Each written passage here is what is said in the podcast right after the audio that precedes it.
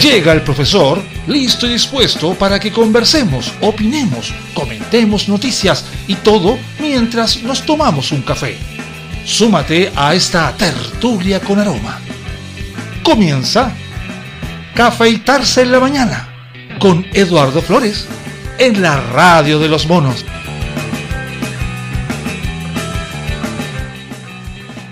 Buenos días. Viendo cómo está el país, levemente remecido. Mm, sí, tuvimos tres temblores fuertes anoche, así que se nos dio vuelta un poquito la cama. Eh, bueno, de alguna forma hay que decirlo, ¿no?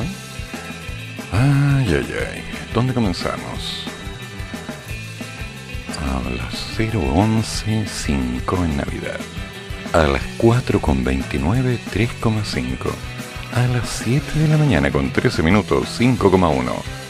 Y seguimos, sí, a las 7.34 de la mañana con 4.0 al sur de la mina Coyahuasi. O sea, damas y caballeros, fue una noche movida. Entretenido, por decirlo menos. Comencemos con las malas noticias, a ver qué es lo que está pasando. ¡Ay, no! Ya empezamos de nuevo. Tempranito leyendo del terror, las cositas que nos asusten a todos. Hombre murió baleado en Pedro Aguirre Cerda luego de que se enfrentara a asaltantes con arma a fogueo. La Brigada de Homicidios, la PDI, indaga el crimen de un hombre en la comuna de Pedro Aguirre Cerda. Se trata de un hecho ocurrido alrededor de las 4 de la mañana. 4 de la mañana, ¿eh? No estamos en cuarentena, ¿no? Okay. En su domicilio de calle Aurelio. En este lugar un matrimonio dormía cuando de pronto sintieron algunos ruidos al exterior de la vivienda. Por ello, el hombre identificado como Manuel Sarabia, un caballero joven de 39 años, se levantó a ver qué pasaba. Al llegar al exterior de su casa, vio a dos personas que intentaban entrar a ella, forcejeando levemente y con un poco de intención. Los asaltantes finalmente huyeron.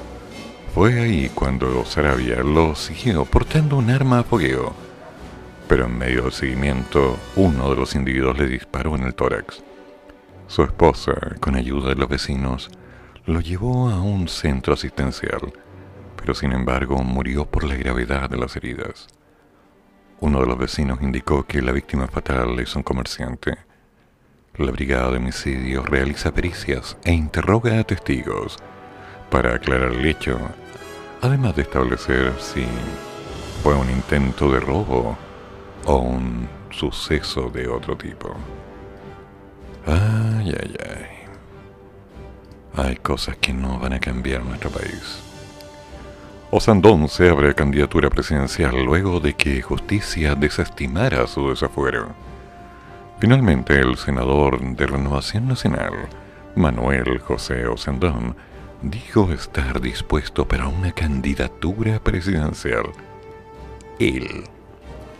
Lo anterior, luego de que la justicia desestimara su desafuero por acusaciones por tráfico de influencias en su contra. Tranquilizador. Fue el propio Sandón quien dio la noticia y aseguró que será un candidato competitivo. Ok, te voy a decir que sí.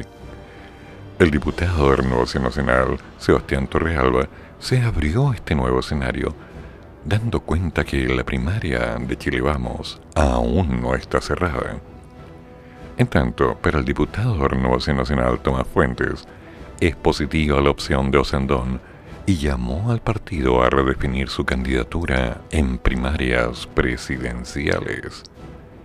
Hasta la fecha, el exministro de Defensa, Mario Deportes, ha sido la única carta confirmada por parte de Renovación Nacional para las primarias de Chile Vamos, que se realizarían, tal vez con suerte, el próximo 18 de julio. Veremos. Gobierno. Fuerza Aérea de Chile y Armada respaldan al ejército en críticas a la red por parodiar a un general. ¿En serio? ¿Ya? Tras el comunicado emitido esta mañana, perdón, por la mañana del domingo, por el ejército de Chile durante la tarde el gobierno, la Fuerza Aérea y la Armada entregaron su respaldo a la rama terrestre de las Fuerzas Armadas en sus críticas a un programa de la red.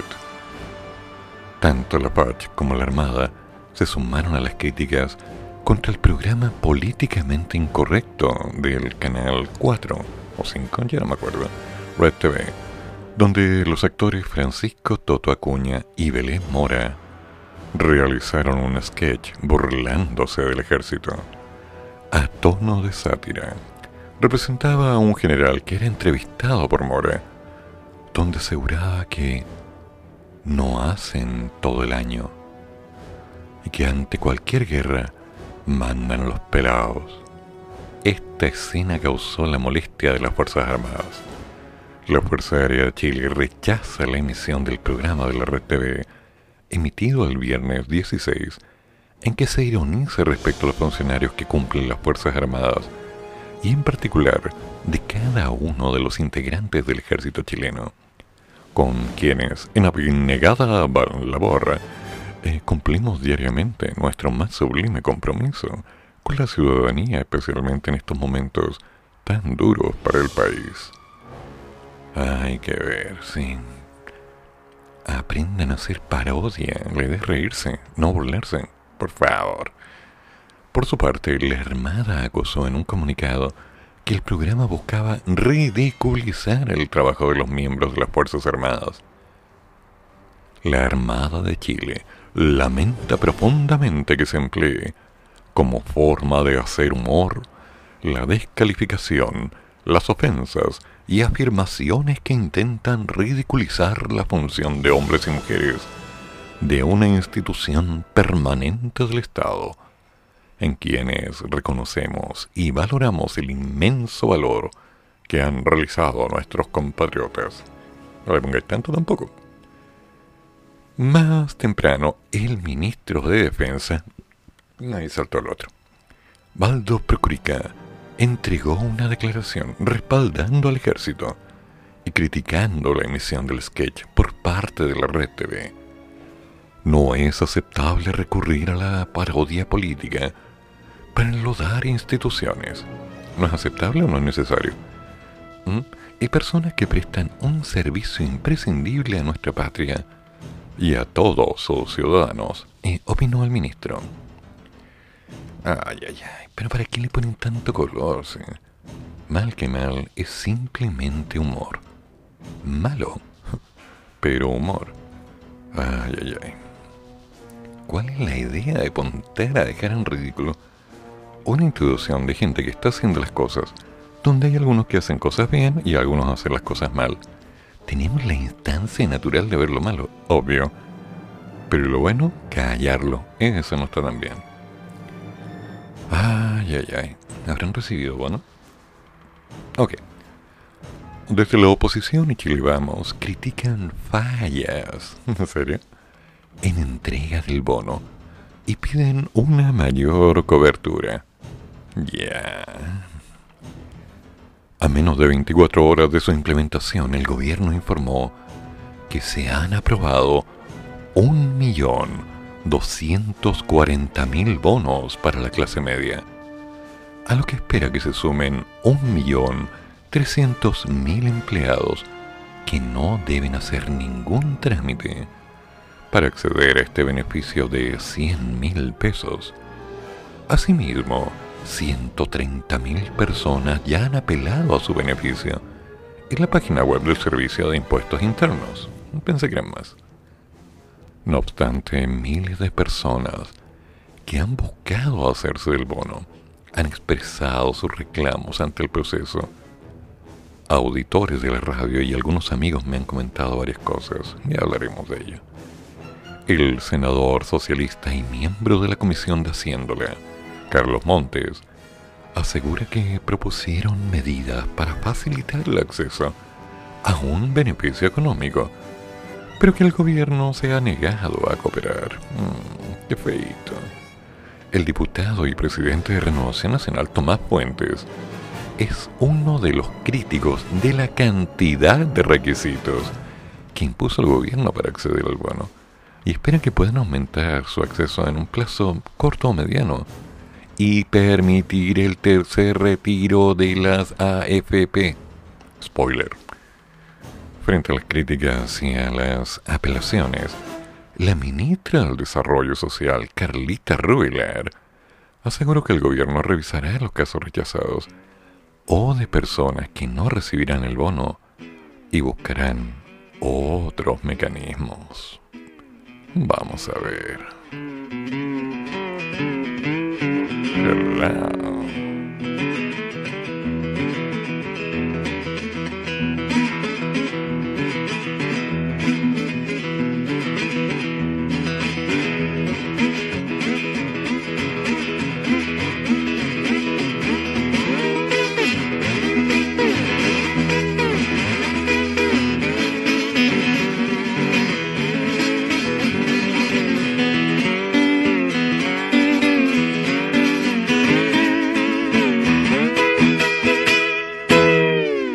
Voy a liar un tabaco. En un solo de blues. Dame el tono, muchacho. Anda, apaga la luz. Es el blues del atajo que comienza en mayor. El vecino de al lado ya sacó el acordeón.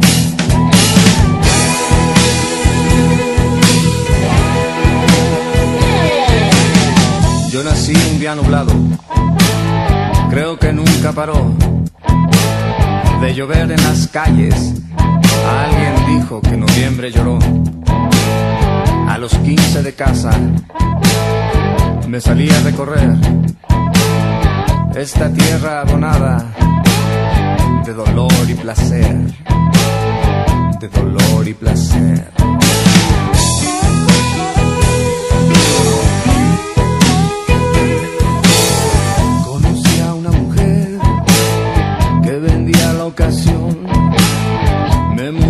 Querer. Iba hambriento de amor, iba hambriento de amor. 17 una lira, hijo a rock and Entre humo y bebida, hijo a vagabundear.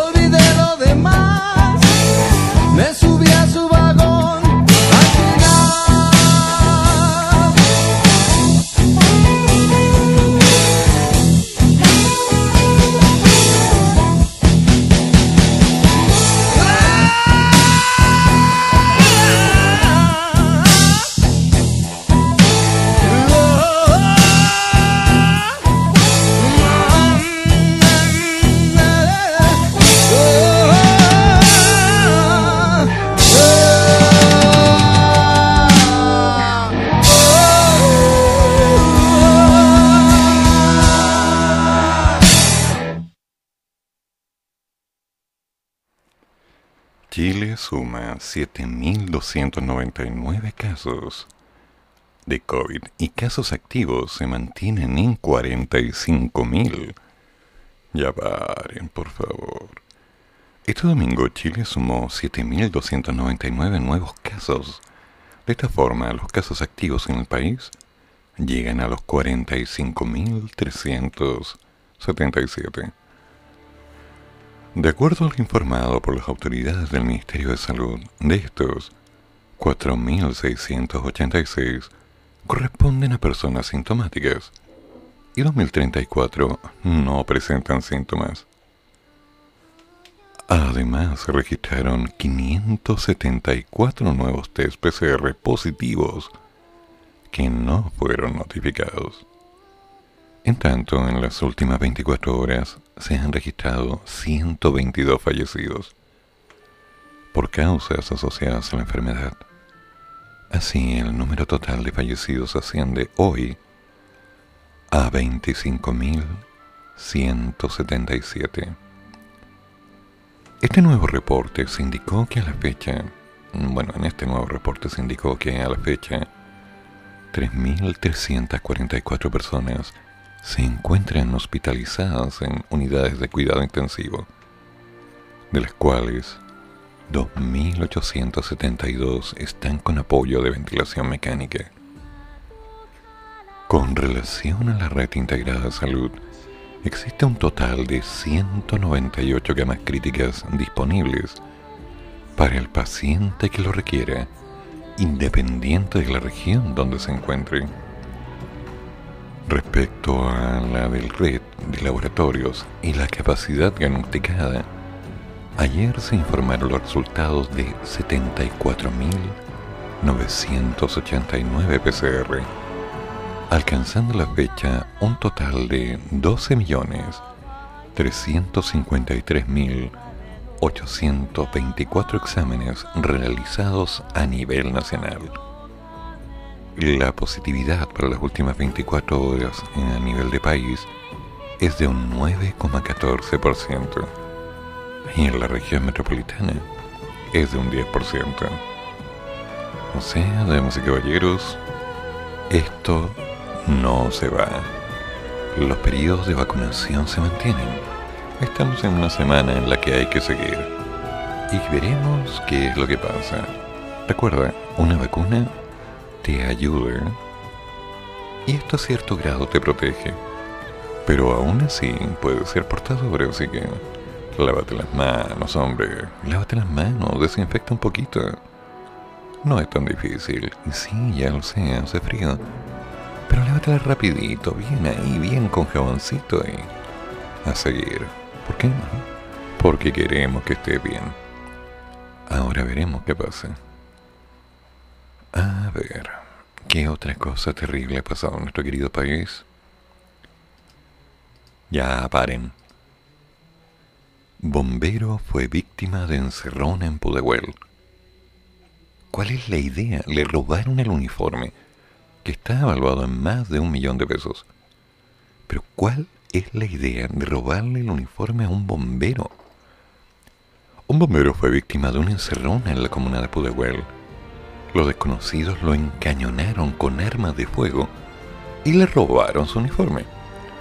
La situación se dio anoche en Camino a Lobosa con Vespucio, cuando el voluntario de la octava compañía de bomberos de Pudahuel circulaba en su Peugeot 307. En ese sector, dos vehículos le cerraron el paso por delante y por detrás.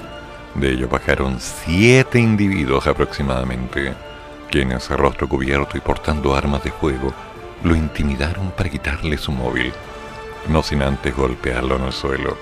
Hijo de eso. Según la víctima, identificada como Brian Rodríguez, la mayoría de los asaltantes eran adolescentes entre 15 y 17 años. Ya empezaron. Ya empezaron. ¿Qué andan haciendo estos cabros chicos en la calle?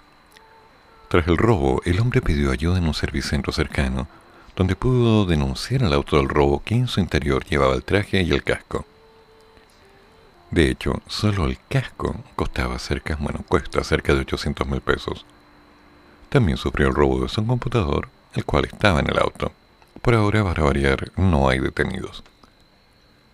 Pero niños armados. Así de simple. Esta es nuestra realidad. Estamos leyendo las noticias de angelitos de Dios pequeñas bendiciones, ángeles que de alguna forma no tienen nada mejor que hacer que ir a robar. Siete individuos, dos vehículos, de 15 a 17 años, con armas de fuego. Ay, ay, ay. Claro que si uno les hace algo, uno es el malo. ¿Hasta cuándo? ¿Hasta cuándo vamos a estar con esta mala broma? A ver. Sí, los mismos ya lo mencionamos. ¿Y esto? Encuentran muerto a dentista colombiano al interior de un hotel en Antofagasta. Un cirujano dentista de nacionalidad colombiana fue encontrado muerto al interior de un hotel en la ciudad de Antofagasta. Según informó la policía de investigaciones, el cuerpo sin vida estaba al interior de una habitación donde el profesional de 56 años estaba alojándose hace algunos días. La brigada de homicidios se trasladó hasta el inmueble, ubicado en la costanera sur de la ciudad, para investigar el origen de la muerte. En primera instancia, el cuerpo sin vida fue avistado por los trabajadores del hotel, alertados por un colega del Oxiso, que reportó su ausencia en el trabajo. La policía civil indicó que el dentista viajaba habitualmente a Antofagasta para atender pacientes. Su muerte, en tanto, se habría producido hace un par de días. En el examen externo que realizó el personal policial no se observaron lesiones, por lo que la causa del deceso podría conocerse solo tras la autopsia en el servicio médico legal. ¿Quién entiende esto? Y como seguimos con malas noticias, una menor de nueve años murió tras atragantarse con comida en Dalcahue. ¿Cómo? La menor ingresó hasta el centro de salud familiar por una obstrucción en las vías respiratorias por la ingesta de alimentos. Los profesionales del recinto realizaron maniobras de reanimación por largos minutos, incluso con el apoyo de la unidad del SAMU, que se desplazó desde Castro. Sin embargo, fueron infructuosas. El jefe del Servicio de Atención Médica de Urgencia de Chiloé indicó que la niña sufrió un paro cardiorrespiratorio a raíz de la compleja situación la menor, es estudiante de quinto año básico de la escuela del Alcahue. Por la concha. Sí, una cosa que me enfurece es que un niño muera por una estupidez. Ok.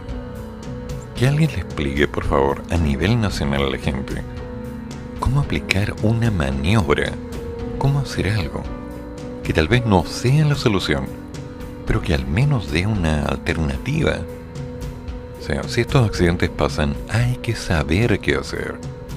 Son niños. Son personas. Puede pasar cualquier cosa. A ver.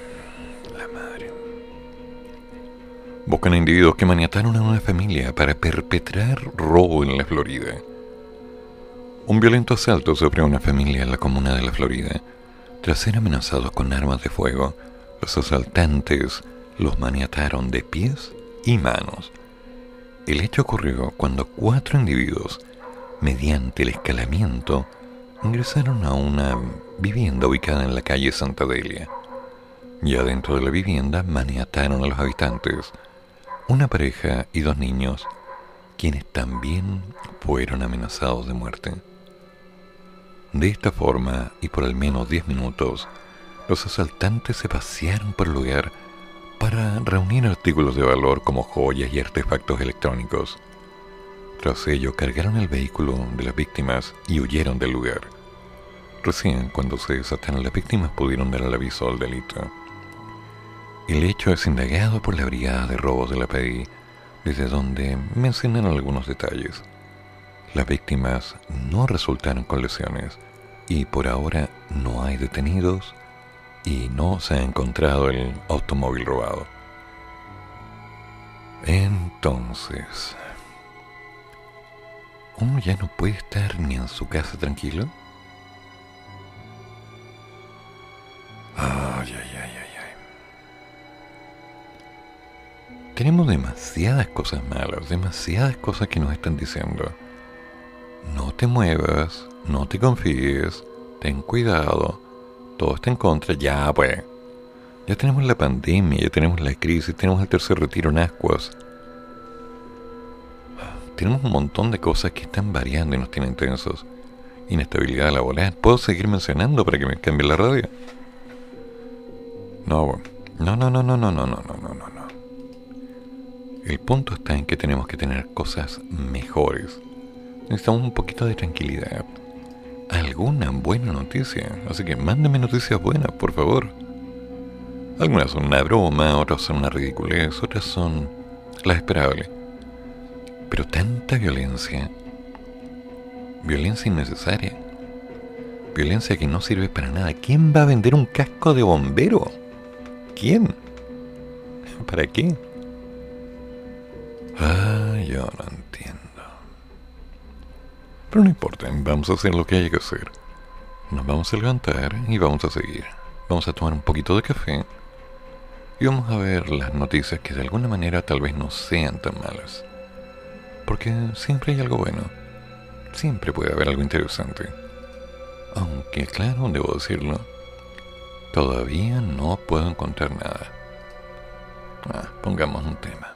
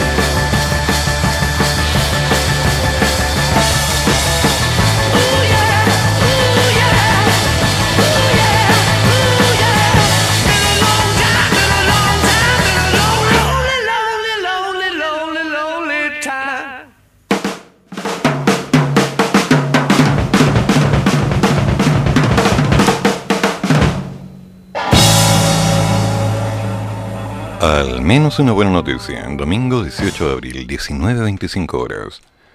Proyecto que prohíbe corte de servicios básicos en pandemia será tramitado esta semana. Esta semana comenzará a ser estudiado en la Comisión de Economía del Senado el proyecto de ley que busca prohibir el corte de servicios básicos. La iniciativa busca extender un beneficio que fue instaurado el año pasado en el marco de la crisis sanitaria y busca ser prorrogada dada la crítica situación del país por el COVID. De todas formas, ya hay presiones desde el mundo empresarial. La empresa china Stargrid, dueña de Chilquinta, advirtió que este tipo de iniciativas podrían tener un fuerte impacto en la compañía. La senadora PPD Loreto Carvajal, que integra la Comisión de Economía de la Cámara Alta, explicó de alguna manera el trasfondo de la iniciativa. Para el senador demócrata cristiano que integra la mencionada Comisión de Economía, Jorge Pizarro, no es tema lo que opinan las multinacionales y esperan aprobar el proyecto. Debo decir que por lo menos está poniéndose los pantalones. Desde Chile Vamos hubo una visión similar. El senador UDI Iván Moreira no ve problemas en aprobar el proyecto de ley y descartó que haya presión por las opiniones de las multinacionales. Primero están los chilenos. La iniciativa, que entró en vigencia en agosto del 2020 y que vence el 7 de mayo, establece que las empresas no podrán realizar cortes por no pago de cuentas y permite a los clientes repactar dichas deudas sin intereses ni multas, entre otras medidas. Bien ahí, sinceramente, bien ahí. Ojalá que salga todo bien, porque en realidad hace falta, y mucha falta hay demasiada necesidad y estamos buscando equilibrio. ¿Hay quienes se aprovechan? Sí, es cierto. Siempre va a haber alguien que se aproveche. Pero en este caso tenemos que apoyar directamente a la gente que no tiene esa necesidad forzada, mejor dicho, inventada, sino una necesidad real. Porque si no puedes pagar y te quedas sin luz, ¿qué haces? Si no puedes pagar y te quedas sin agua, ¿qué haces? las cosas claras. Estamos en pandemia. O nos ayudamos entre todos o nada que hacer. Nada que hacer. A ver, a ver, ¿qué otra cosa? No, esto es el mundo, chao. No me interesan las noticias de afuera por ahora. Ñam, ñam, ñam, ñam, ñam, ñam. Ah, está bueno. El plan paso a paso. Las noticias del 19 de abril, estamos bien. En esta fase se pueden salir de sus domicilios de lunes a viernes, sí, porque hay cambios. Hay cambios, damas y caballeros. Nueve comunas que salen de cuarentena y avanzan a transición. A partir de este lunes, desde las 5 de la mañana, varias comunas del país cambiaron la situación en el plan paso a paso. ¿Cuáles son? En la región de Coquimbo, La Serena, Los Vilos, Montepatria y Coquimbo. Fase 2. En la región de Higgins, Peumo y Santa Cruz. Bien en la región de Ñuble, región de la Araucanía, los sauces, en la región de los ríos, los lagos. ¿Y Santiago? Bueno, Santiago va a esperar un poco. Cuando la gente se empiece a portar bien. Algunos ya están entendiendo, pero por aquí debe haber alguna noticia respecto a alguna fiesta clandestina, alguna cosa que curiosamente no estemos viendo. Mm, lo clásico, ¿no? A ver, a ver, a ver. Los constituyentes, el discurso. Por aquí se habla también de una posible línea de estudio para hacer un cambio en las próximas elecciones. Vamos a ver. Mm, ya, CADEM. Aprobación a la gestión de pandemia ha caído 20 puntos desde los comienzos de marzo. ¿En serio? un 65% de los encuestados cree que elecciones de alcaldes, concejales, gobernadores y miembros de convención constitucional, oh sí, deben ser nuevamente aplazadas. Aquí vamos de nuevo, otra oportunidad. La aprobación de la gestión de la pandemia realizada por el gobierno marcó un 31% en la cuenta cada en plaza pública, dada a conocer en esta jornada lo que representa una caída de 20 puntos en el apoyo desde que comenzó en marzo. La aprobación de los personeros públicos, en tanto, la encabeza la subsecretaria de Salud, Paula Daza, con un 68%. Eh, las contesta todas. Seguida por el titular del Ministerio de Salud, Enrique París, con un 58%. Y la ministra de la Mujer, Mónica Salaquet, con un 50%. El peor registro lo tiene el ministro de Educación. ¿Todavía está?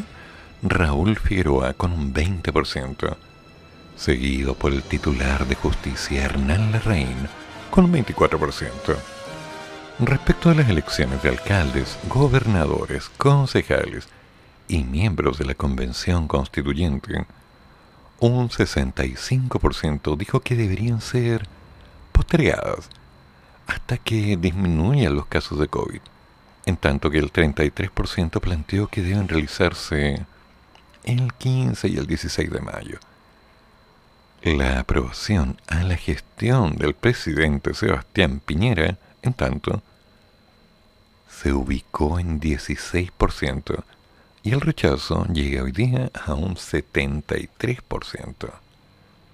Qué feo. Simplemente qué feito. A Chinoche puede. No, no, no, no, no. ¿No les parece?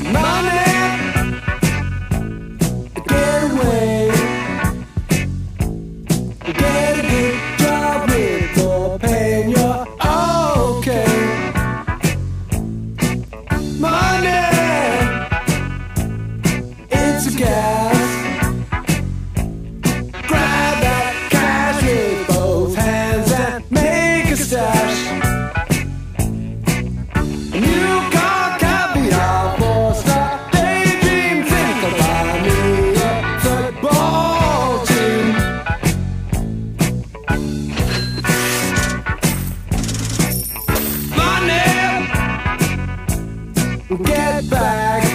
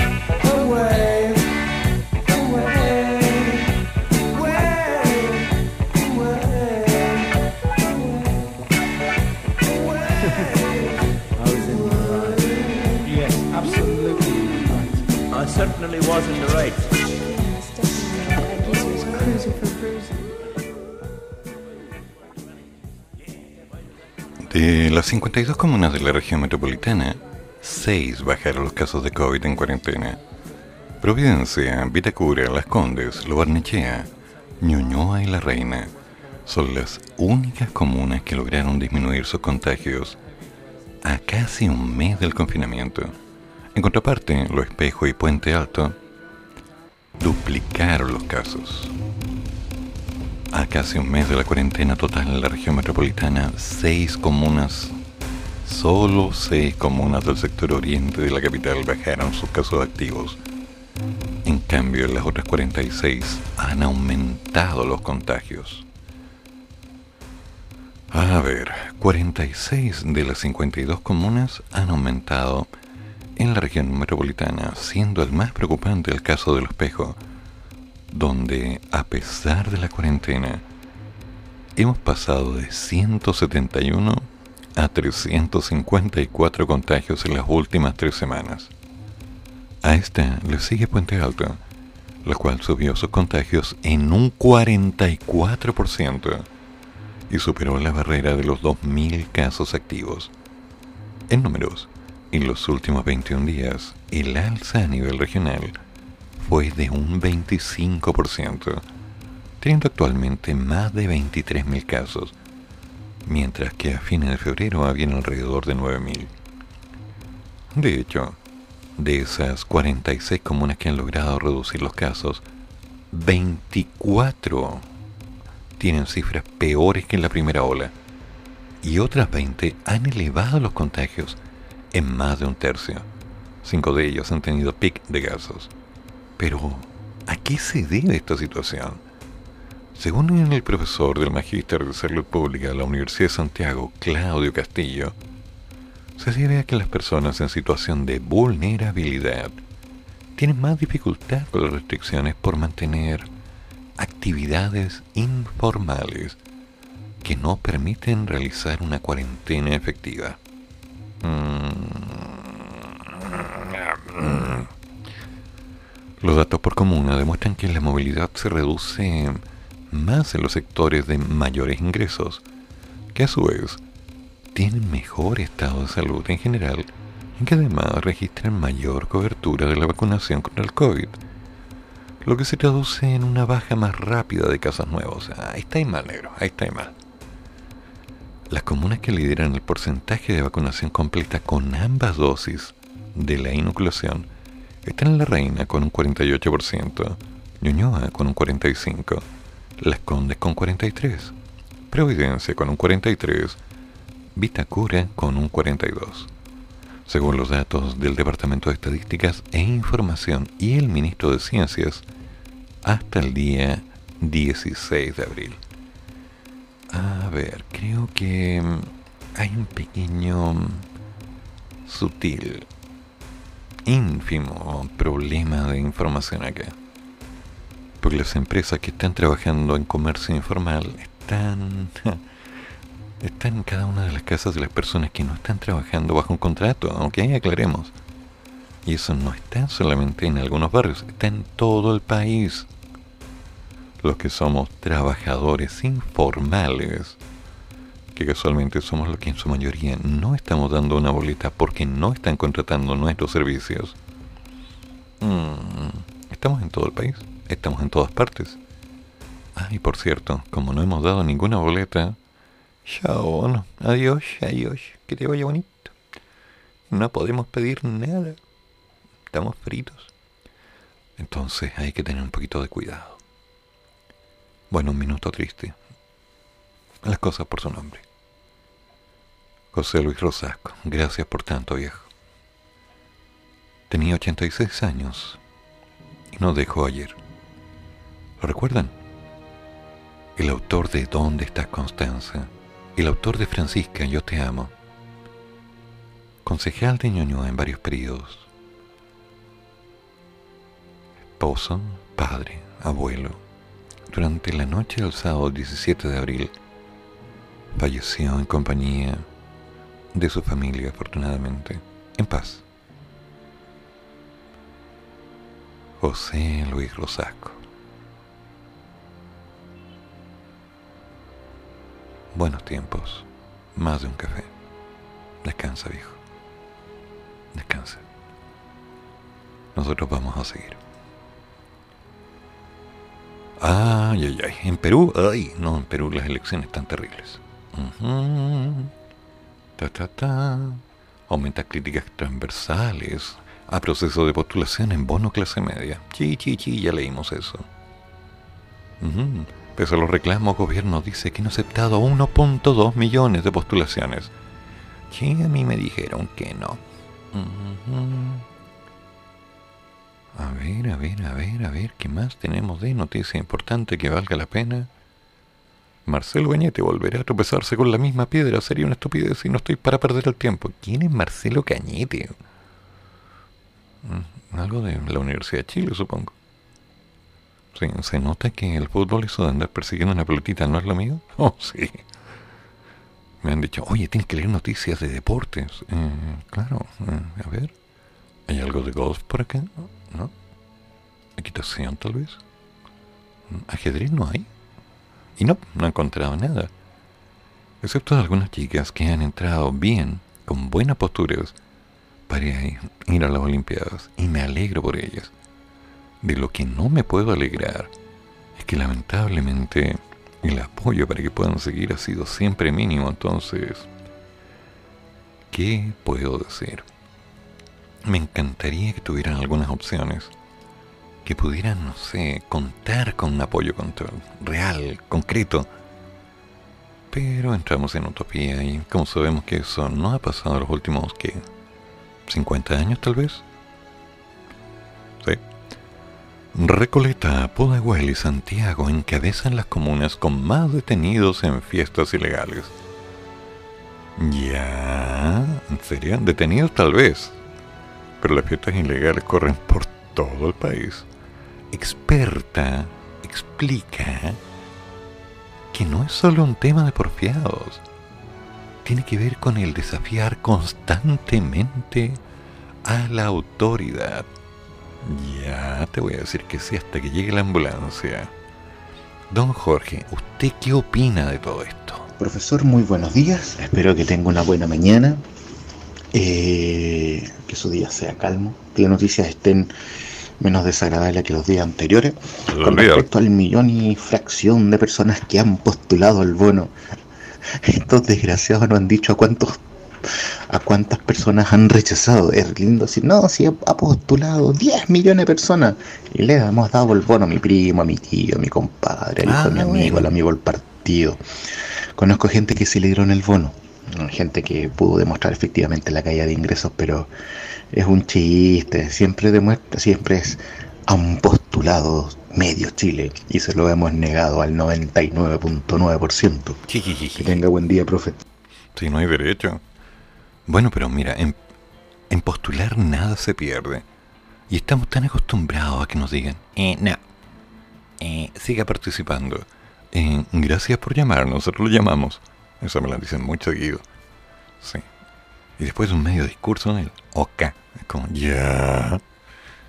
No, pues, si las cosas se hacen bien. Bueno, eh, bien, bien, bien de alguna manera, o sea, es un bien con apellido. Bien como las brevas, bien mal, bien, bien apretado, bien controlado, bien habitutado. Sí, pero eso es en el mundo, es una realidad.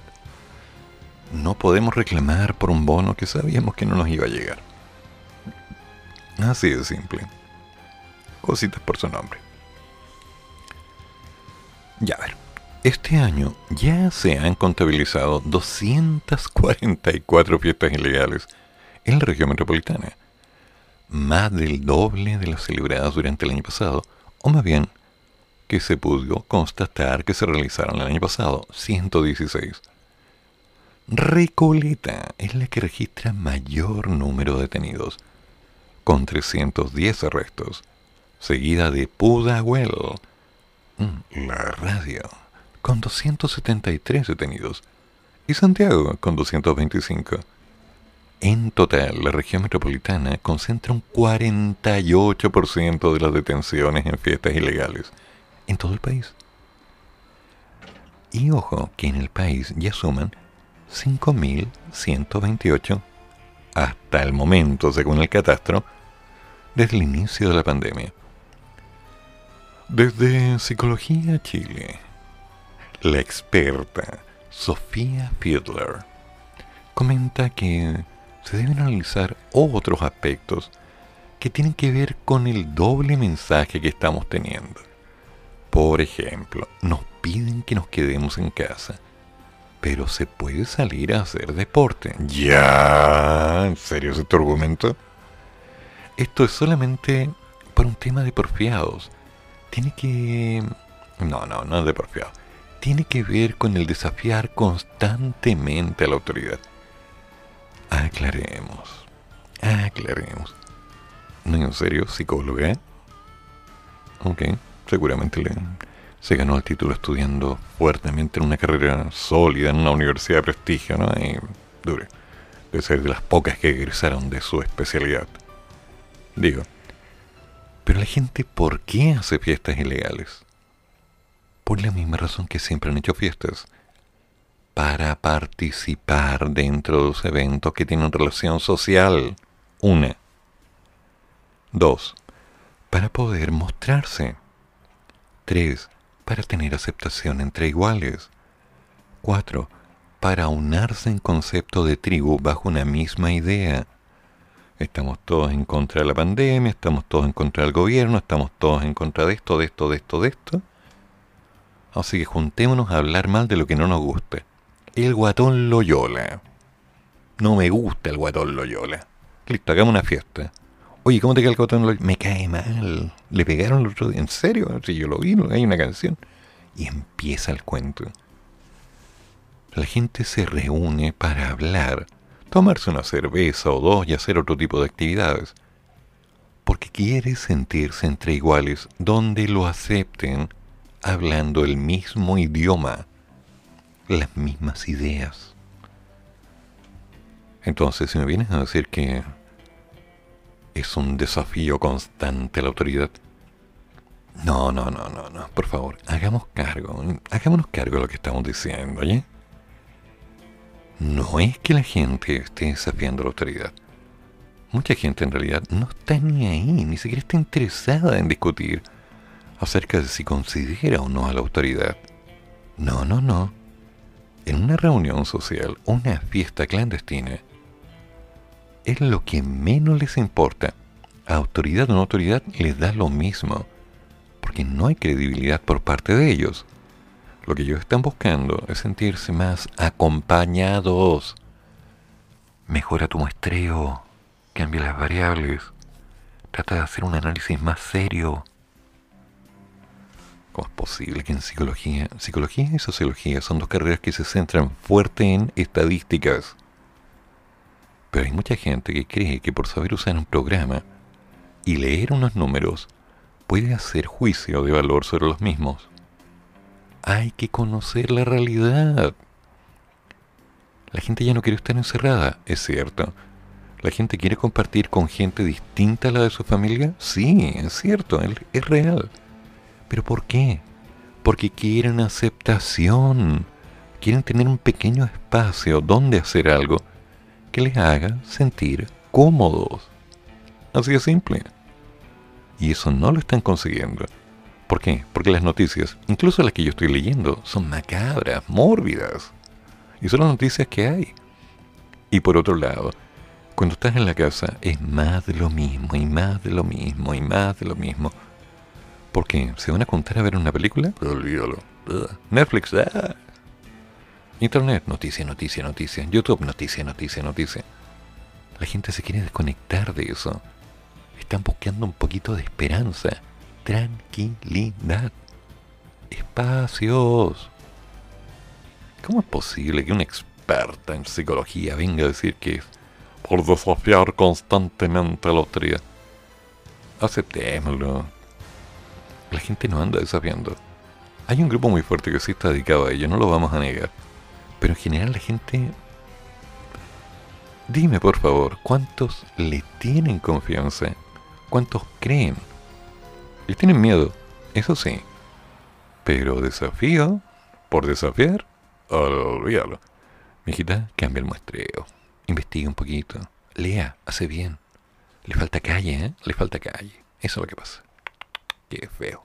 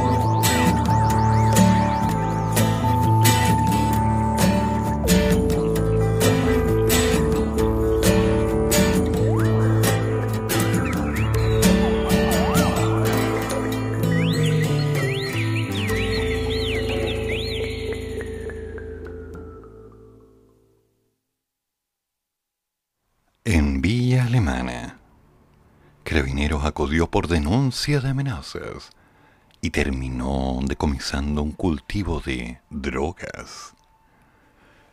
Carabineros de la SIP de la sexta comisaría de Villa Alemana descubrió un cultivo de marihuana en el patio de una vivienda del sector Las Cabras. El hallazgo se produjo cuando el personal policial cumplía una orden de detención por el delito de amenaza percatándose que la casa colindante del detenido sobresalía casualmente una liustrina un poco rara. En ese momento el dueño de la vivienda permitió voluntariamente la entrada de personal policial, quien encontró un cultivo de gran altura, 23 plantas, desde los 1.4 hasta los 2.75 metros de altura. ya. Además de las plantas se encontraron cuatro cajas de marihuana en proceso de secado y 600 gramos de la misma droga ya procesada. en este procedimiento policial, dos hombres adultos fueron detenidos y ambos contaban con antecedentes penales. En tanto, el fiscal de turno instruyó control de detención para mañana. A ver, ¿cuándo fue esto? El jueves. El 14 de abril fue esta noticia. No lo puedo creer. Sorry, pero es como ya para 2.75 metros de altura. Y la dejó crecer porque estaba bonita. ay, de todo. Pero no podéis tener una planta de 2.75 metros de marihuana y pensar que nadie la va a ver, por favor.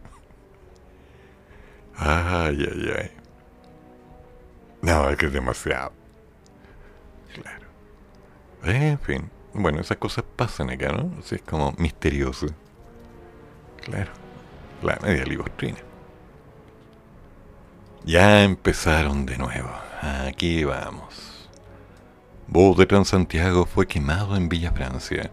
Pasajeros y chofer fueron amenazados con armas. Un bus de Transantiago resultó completamente incendiado luego de que desconocidos le prendieran fuego en la comuna de Estación Central. El hecho ocurrió al interior de la Villa Francia y según testigos, los responsables del hecho actuaron en forma violenta, amenazando con armas de fuego al chofer y a los pasajeros para que descendieran de la máquina. Alejandro, un testigo y auditor de la radio, eh, comentó parte de lo que pudo observar porque casualmente andaba caminando por ahí. Ok, ya, hay un audio. La quema de este bus mantuvo cortado el tránsito vehicular por varias horas en la intersección de 5 de abril con Luis Infante Cerda, lo que también provocó atochamientos en el sector.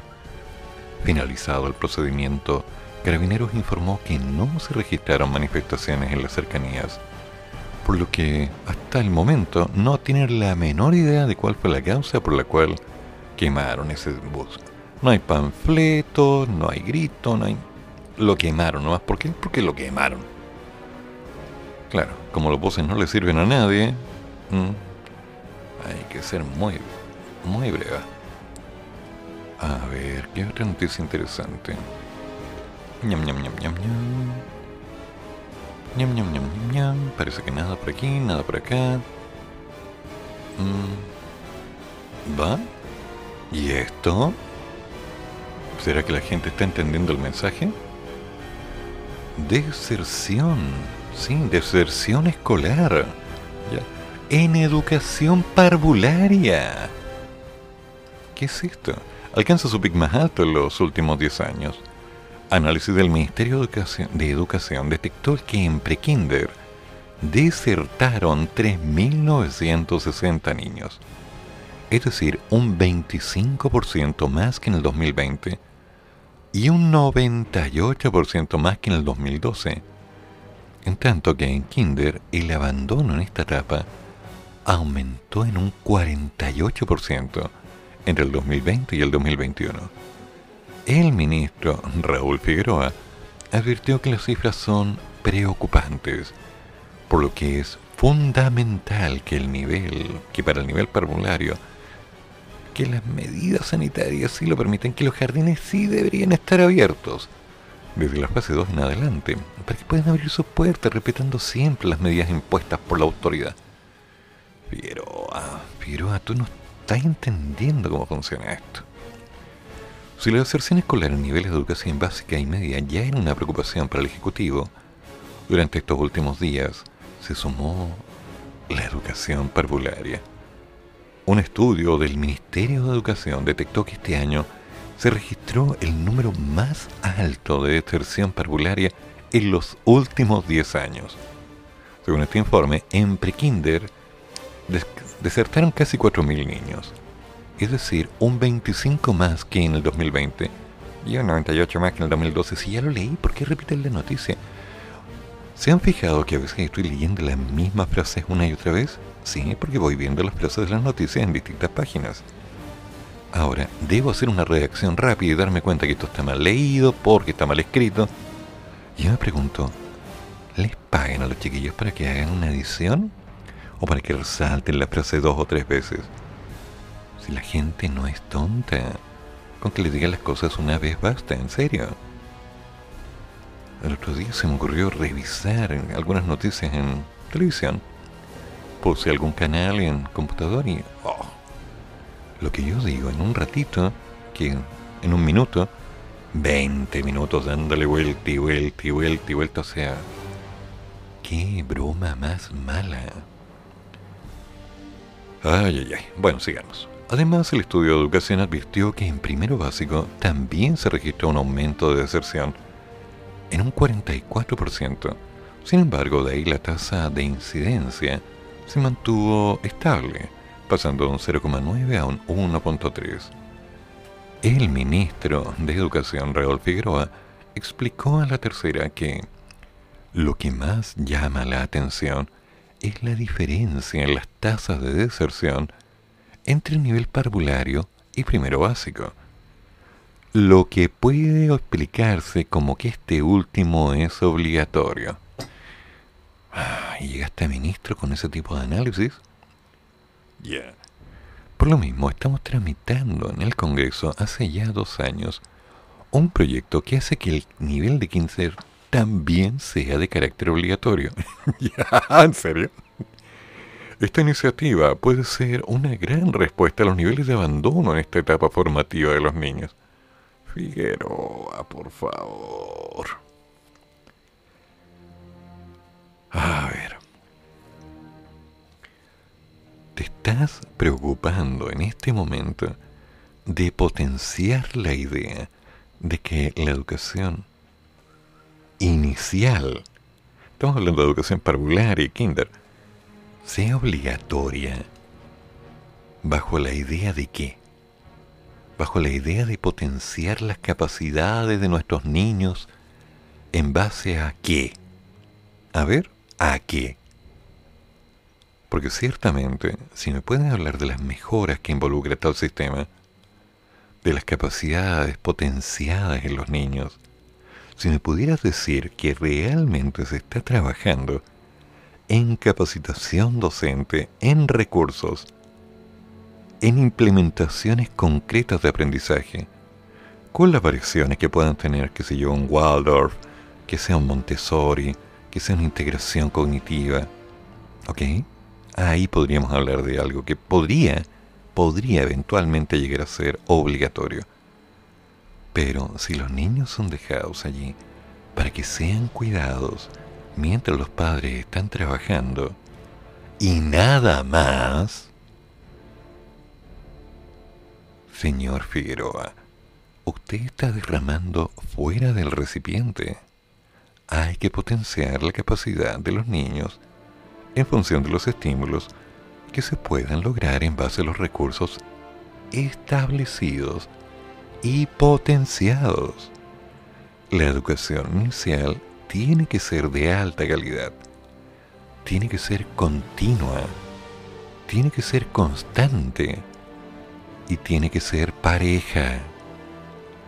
No es posible que me venga a decir que las tasas de contagio, como ya se había dicho hace unas semanas atrás, en esos niños era mínima. Del orden de un 5% había dicho. Por favor. Si los niños se nos enferman y llevan casualmente algún bichito a la casa, ¿eso será porque estaba dentro de ese 5%? o porque no estuvo la suerte de estar en el 95%. Y por otro lado, ¿me puedo decir con tranquilidad y plena seguridad, señor Figueroa, de que están haciendo muy buen trabajo o que están haciendo lo que pueden? ¿Ok? Aclaremos, aclaremos. Las cosas no se hacen mal, porque así no funciona la cosa. No, no, no, no. Los niveles de deserción en los colegios están centrados en que hay alguien que decidió que los niños no deben estar ahí. No creo que hayan decidido los niños. ¿Quién decidió? ¿El papá? ¿La mamá? ¿El abuelito? ¿El tutor? Ya, ¿y por qué? ¿Habrá sido acaso porque le da mucho más seguridad que el niño esté en la casa? ¿Será acaso que de alguna manera prefieren aceptar esa merma, esa pérdida de capacidades de desarrollo cognitivo, educativo, transversal, en base a algo más concreto en el hogar, con tal de que el niño tal vez esté más seguro? ¿No será eso? Podría ser, ¿eh? es una idea. ¿Sí? Porque eso de niveles de abandono en esta etapa formativa, creo que son palabras que están un poquito alejadas de la realidad. No le voy a decir por ningún motivo que los niños en esa edad a veces son puestos frente a un televisor, porque es real. Pero cuando estamos hablando realmente de capacidades a desarrollar, mm, señor Figueroa, señor ministro de Educación, usted, usted se ve como una persona inteligente. Entonces puedo asumir que no va a estar repitiendo las palabras que le digan que debe poner en su boca, sino que usted es capaz de decir, miren, el problema tal como se observa y se ha conversado con las familias es este. Y sobre ese punto estamos dando estas soluciones, no estos parches, y mucho menos la imposición de una obligatoriedad, de acuerdo a lo que diga el Ejecutivo o lo que digan las autoridades. Educar es formar, educar es cuidar, educar es entregar la posibilidad a un niño para que tenga un cambio de actitud, para que desarrolle competencias, para que aprenda a leer, para que aprenda las nociones básicas de los números en primera instancia y tenga una experiencia de acercamiento a la realidad. Así que, señor Figueroa, haga las cosas bien y de ahí empezamos a hablar.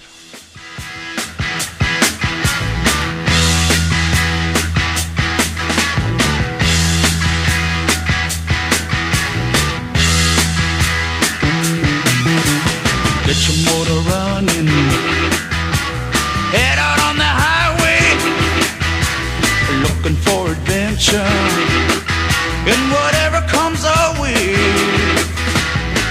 Yeah, darling, go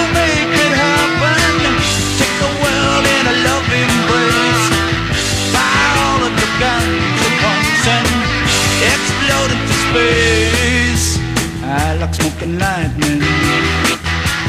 Heavy metal thunder. Racing with the wind. And the feeling that I'm yeah,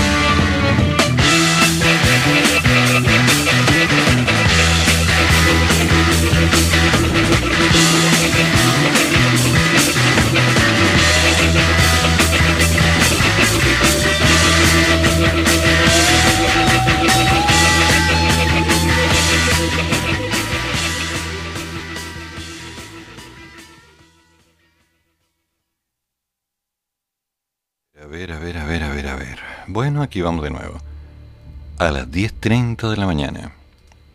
Comisión de Constitución comienza el debate por el nuevo, sí, de nuevo, otra vez, por el 10%. Y el senador Araya espera un rápido despacho. A las 10.30 de esta mañana está citada la instancia para analizar el proyecto que, por tercera vez, permitiría el retiro de los fondos previsionales, dando el inicio de su segundo trámite constitucional.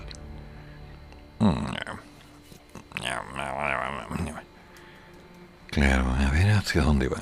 A partir de las 10.30 de hoy, se espera que la Comisión de Constitución, Legislación y Justicia del Senado comience a revisar hasta su total despacho la reforma constitucional que busca permitir el tercer retiro del 10% desde los fondos de previsiones. Como una vía para mitigar la crisis causada por la pandemia del coronavirus. Así, el proyecto dará inicio a su segundo trámite constitucional, tras ser despachado de la Cámara de Diputados, donde contó con un amplio respaldo, tanto de la oposición como de los parlamentarios de Chile Vamos, quienes valoraron el avance de la iniciativa, en tanto que desde el gobierno se mantiene la opción de recurrir al Tribunal Constitucional y así frenar su senda en el Congreso. Una de las principales complejidades para la moneda fue la introducción de una indicación presentada por el diputado Matías Walker que hace una modificación de las atribuciones exclusivas del Ejecutivo establecidas en la Carta Magna, otorgando la facultad a los legisladores de presentar proyectos en materia de seguridad social en situaciones excepcionales. Eso sí que ahora corresponde a la Corporación del Senado analizar la medida y de acuerdo a las conversaciones que mantuvo con el Mercurio, el presidente de la Comisión de Constitución de la Cámara Alta, el senador Pedro Araya, la idea es hacerlo rápidamente. En esa línea, Araya expresó que yo, por lo menos, espero que este lunes pueda ser despachado en general Sería ideal si pudiese ser también en particular. Pero si solo se despacha en general, le vamos a pedir a la presidenta del Senado, Yana Proboste, que lo ponga en tabla rápidamente, de forma tal que si tiene que volver a la Comisión de Constitución, pueda retomar ojalá el mismo día la sala y por ende poder despacharlo a la brevedad. Ahora bien, aunque ya se ha anticipado el apoyo en la sala por parte de la oposición para que se cumpla la predicción del parlamentario, se requiere un voto favorable de tres quintas partes, es decir, 26 representantes. Y son 24 los de centro izquierda. Eso implica que se requiere el apoyo de senadores oficialistas no obstante, el senador Araya aseguró que lograr dicho quórum es factible y afirmó, por lo que nosotros hemos conversado con algunos senadores de derecha, existirían o estarían comprometidos al menos cuatro votos del sector del gobierno para aprobar el proyecto como salió de la Cámara de Diputados, es decir, con la norma transitoria. Eso haría prever que el proyecto se aprobaría también en el Senado. Postura que comparte su par de Chile Vamos el senador Rodrigo Galilea, quien a su vez es miembro de la Comisión de Constitución. E indicó que, a este medio por supuesto, que de acuerdo a declaraciones que he visto de distintos senadores, a mí me da la impresión de que es probable que desde el punto de vista formal también pudiesen existir los tres quintos de votos que se necesitan.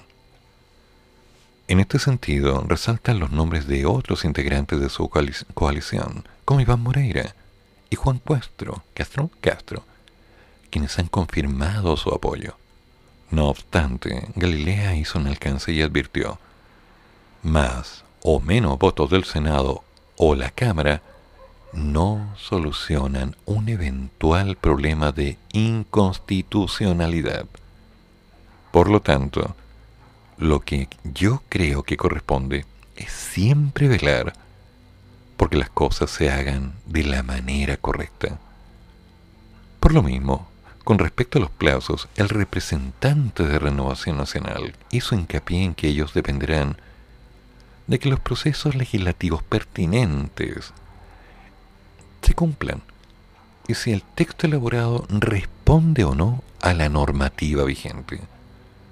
En ese marco declaró, más allá de mucho poco entusiasmo, que alguien pueda tener respecto al proyecto, hay que tramitar las cosas en conformidad a la ley y a los reglamentos y a la Comisión de Constitución del Senado, que es la que siempre se ha caracterizado por ser muy cuidadosa en ese sentido. Ahora el TC, el Tribunal Constitucional como figura primordial, bajo este contexto, el hecho de que el gobierno insiste en recurrir al tribunal es la gran valla que tendrá que sortear la medida, puesto que es el eventual veredicto de los jueces, donde el tercer retiro de los fondos de pensión se juega el todo por el nada.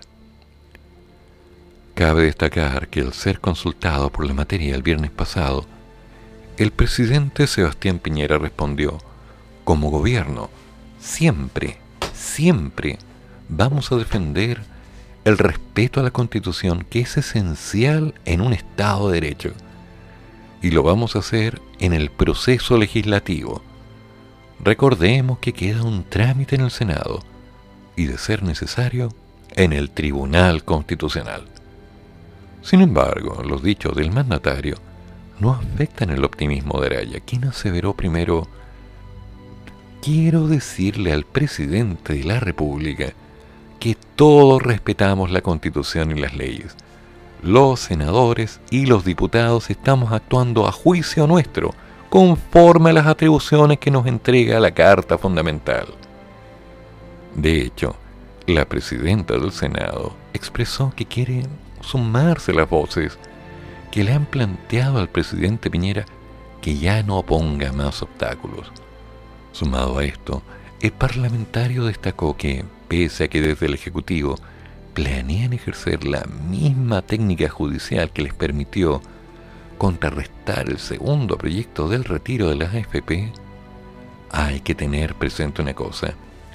Como en Chile no existe ese tema de los precedentes en materia judicial, ni mucho menos en materia constitucional, entonces podría ocurrir que en un escenario probable el Tribunal Constitucional declare inadmisible el recurso, o bien que entrando a conocer el fondo del recurso, lo rechace.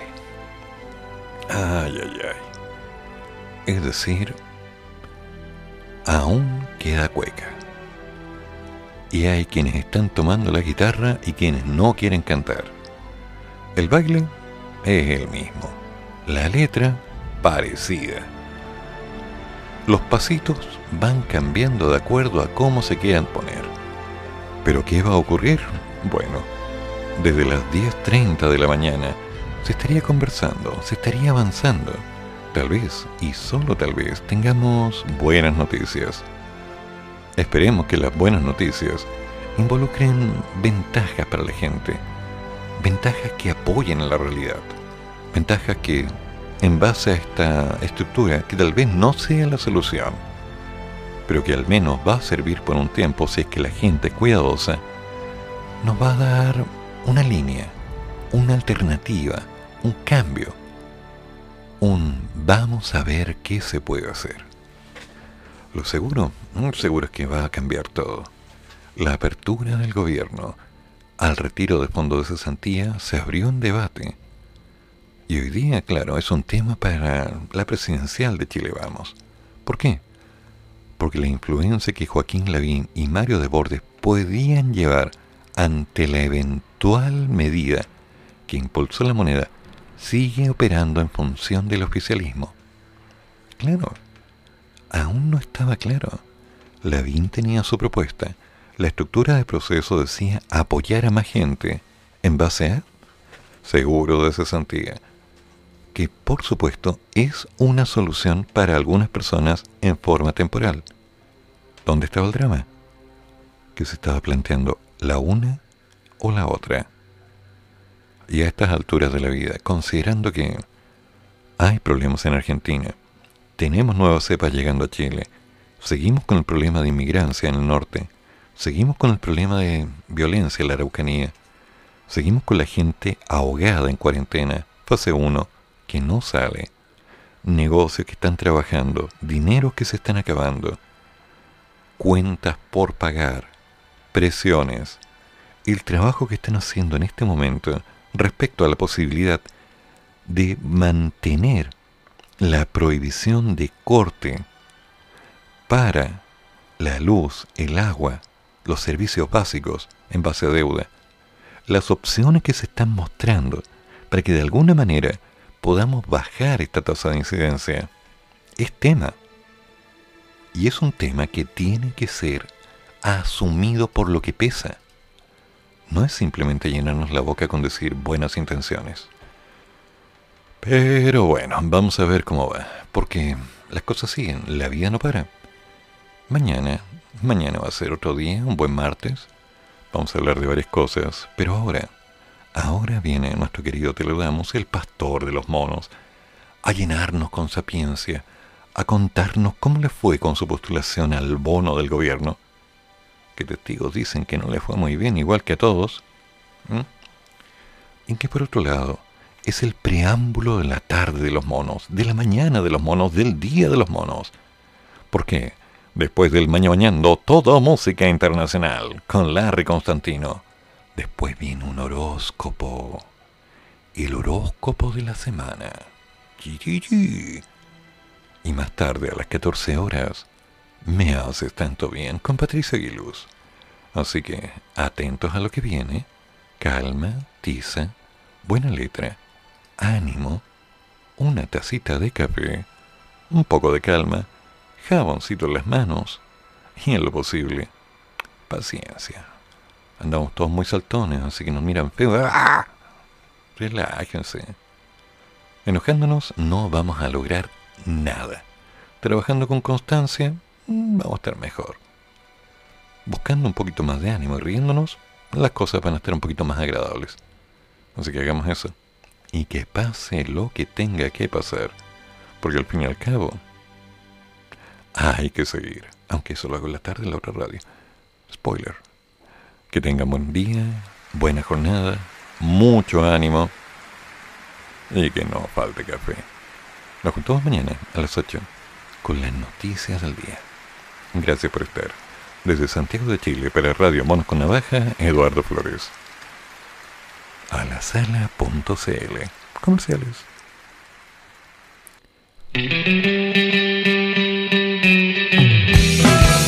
Termina el programa, pero sigue el café. Y el profesor ya volverá para otra vez cafeitarse en la mañana, aquí, en la radio de los monos.